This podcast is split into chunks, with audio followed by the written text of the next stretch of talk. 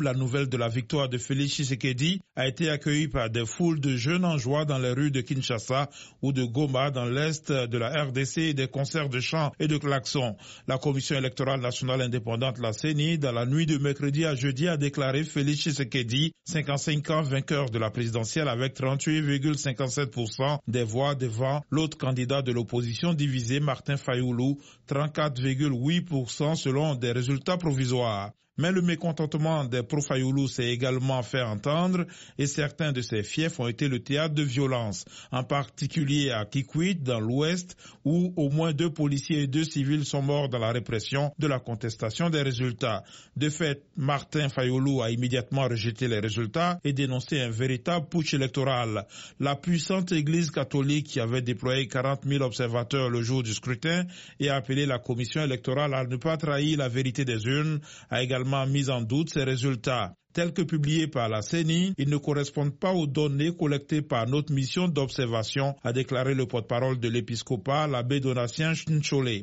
Fait notable cependant, les évêques n'ont pas donné le nom de celui qu'ils pensent avoir gagné et ont officiellement pris acte de la publication des résultats qui, pour la première fois dans l'histoire de la République démocratique du Congo, ouvre la voie à l'alternance au sommet de l'État.